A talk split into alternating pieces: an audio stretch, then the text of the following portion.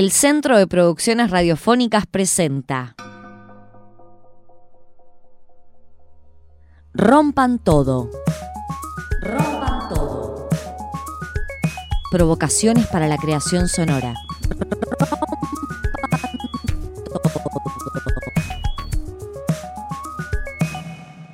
Rompan todo. Temporada 1. Ficción sonora. Conversación con Raúl Rodríguez, productor y docente chileno, ex director de la carrera de periodismo de la Universidad de Chile, y Francisco Godínez Galay, director del Centro de Producciones Radiofónicas, autor del radiodrama en la comunicación de mensajes sociales. Conduce Juan Rufo, Centro de Producciones Radiofónicas.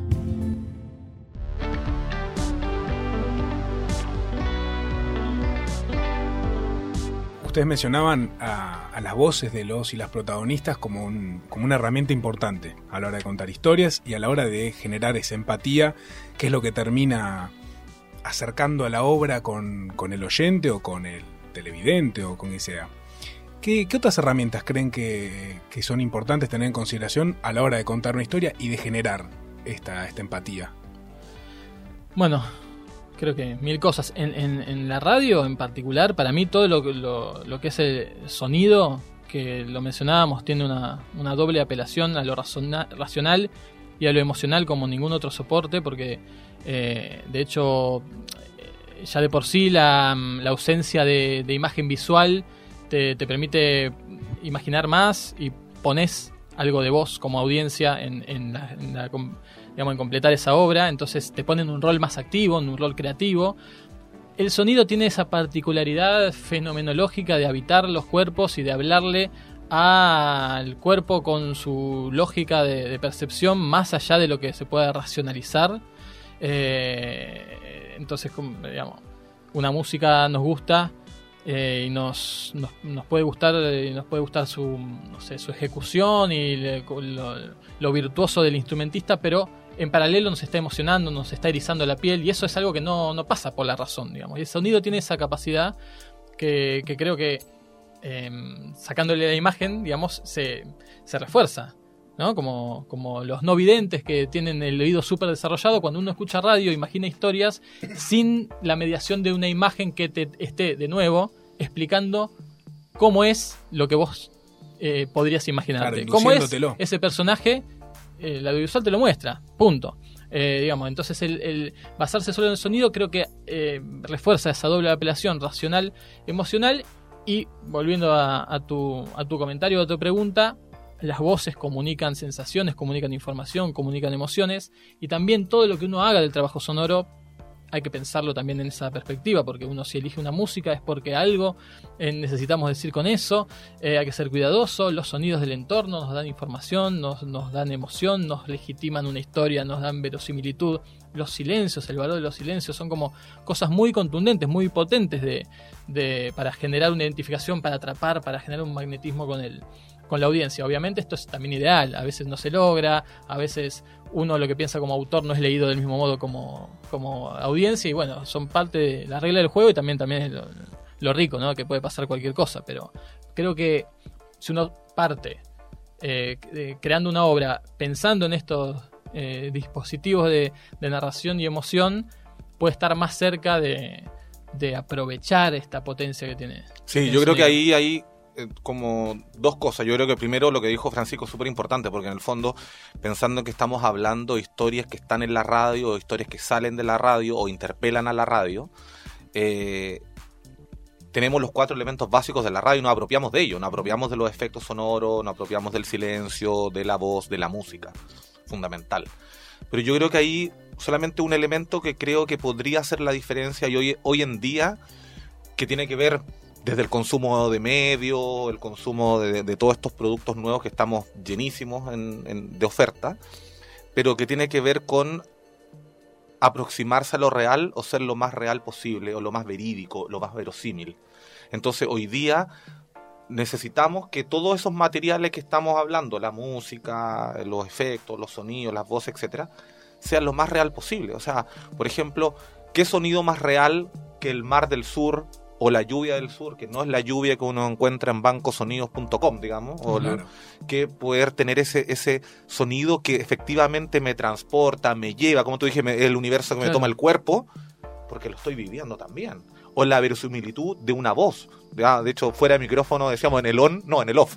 En el off con Francisco hablamos también de esa tradición a veces que hay de la ficción latinoamericana que no tiene ese componente verídico. Puede ser súper buena la historia, muy impactante, pero que encontramos a una anciana interpretada por una joven y una joven que habla así, mijito, y yo le estoy diciendo, y eso en ningún caso me mueve o me conmueve para seguir escuchando la historia porque no me da sentido realidad. Entonces, eso hoy día creo que es un elemento muy importante. Y el segundo elemento, que es lo que podemos pasar a discutir después, que tiene que ver cómo cuento eso ahora, cómo cuento la historia. Rompan todo. Estaba, pensando en eso de la vestimenta sonora y esto de los sonidos reales llevados al- a la producción.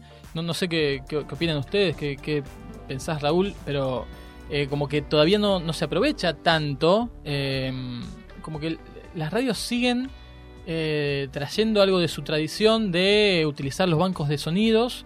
No sé en qué medida esto se está modificando, yo creo que bastante, pero, pero parece como, como que vienen con una inercia que, que no se han puesto a preguntarse por qué estamos usando una puerta que me bajé de, la- de los sonidos de la BBC si puedo grabar una puerta yo. Claro, tengo una puerta atrás Tengo mío. una puerta atrás mío. Creo, e- es raro porque evidentemente hay cosas que antes mm, no se podían hacer porque la radio estaba en el estudio. Era difícil sacar equipos, no existía la portabilidad de, de- Y el sonido se crea ahí mismo. de digamos. máquina de registro, pero, pero está eso también en paralelo, que los sonidos se creaban ahí mismo y eran muchos más orgánicos. Se creaban eh, con cosas.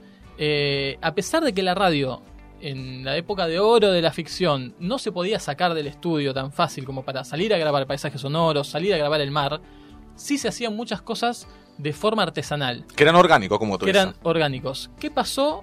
Eh, creo que ahí hubo, bueno, la- se facilitó todo con la generación de sonidos digitales y creo que nos quedamos ahí, descansando en los laureles de que me bajo un sonido y lo pongo, eh, a pesar de que después el resultado no sea bueno. A mí me ha pasado un montón, hasta que descubrí, digo, ¿por qué estoy bajándome una puerta si tengo una puerta atrás? Pasaron años que yo ponía la puerta de la BBC y que me sonaba raro porque además tiene otro, otro silencio de fondo, se escucha como te saca de onda. Eh, ¿qué, qué, qué falta ahí, digamos? ¿Por qué, ¿Por qué no está pasando? ¿Está pasando? No sé qué, qué opinás. Sí, yo creo que hay algo como que también me hizo tomar un recuerdo de algo de que eh, no es que queramos ser puristas del sonido, yo creo que eso también hay que decirlo, no, no, no, no queremos irnos para allá, sino que yo creo que tiene que ver con que aprovechemos lo que tenemos, aprovechemos la realidad. O sea, aprovechemos los elementos que hay en nuestro entorno para hacerlo. Nosotros en una de las obras, yo no era el director sonoro, era otro compañero que ha estado siempre ligado a ser director musical de obras de teatro en Chile, que es Alejandro Miranda. Él era nuestro director sonoro en un proyecto que hicimos, que fue el primero grande que hice, que es llevar obras del teatro chileno antiguo, del 1800 y tanto, 1900 y tanto, a radioteatro. Ajá. Obviamente una versión más dramaturgista, digamos, llevándola, no, no solamente una adaptación, también poniéndole algún componente que pueda mejorar su propuesta dramática y luego llevarla a la radio. Y en un momento teníamos una alta comedia, Ah, ya, como una comedia chic, digámoslo así. Y eh, justo dentro de eso había como un- una, una fiesta de gala, copas, etcétera, bla, bla, bla. Y había una fuente. Entonces, claro, pa- ¿para qué ir a bancosonido.com una fuente? Lo que hizo Alejandro, después lo contaba a nosotros, fue al centro de Santiago.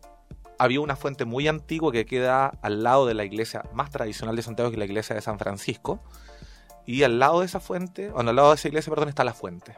Y él fue a medianoche a grabar esa fuente. Y esa fuente le daba quizás el, el, digamos, los chic que requería efectivamente esa escena aparte de las copas. Claro Porque que- las copas las tenemos en la casa, digamos, Claro. ¿me entiendes? Pero la fuente no. Claro. Entonces, esa mezcla permitió que la atmósfera de esa escena lograse lo que queríamos que se lograra en ese momento. Claro que se requiere también en algunos casos esa dedicación, esa creatividad, esa inventiva de decir, no, este es el sonido y además, bueno, eh, la, la antena sonora todo el tiempo prendida, eh, que a veces por eso es lo que asusta, no, bueno, no, tampoco es así todo el tiempo, digamos, uno puede hacer este uso de, de- de lo que lo rodea de formas más, eh, exprimir más esa, esa realidad que te, te rodea. Centro de Producciones Radiofónicas. Encontranos en cpr.org.ar y en todas las plataformas de podcast.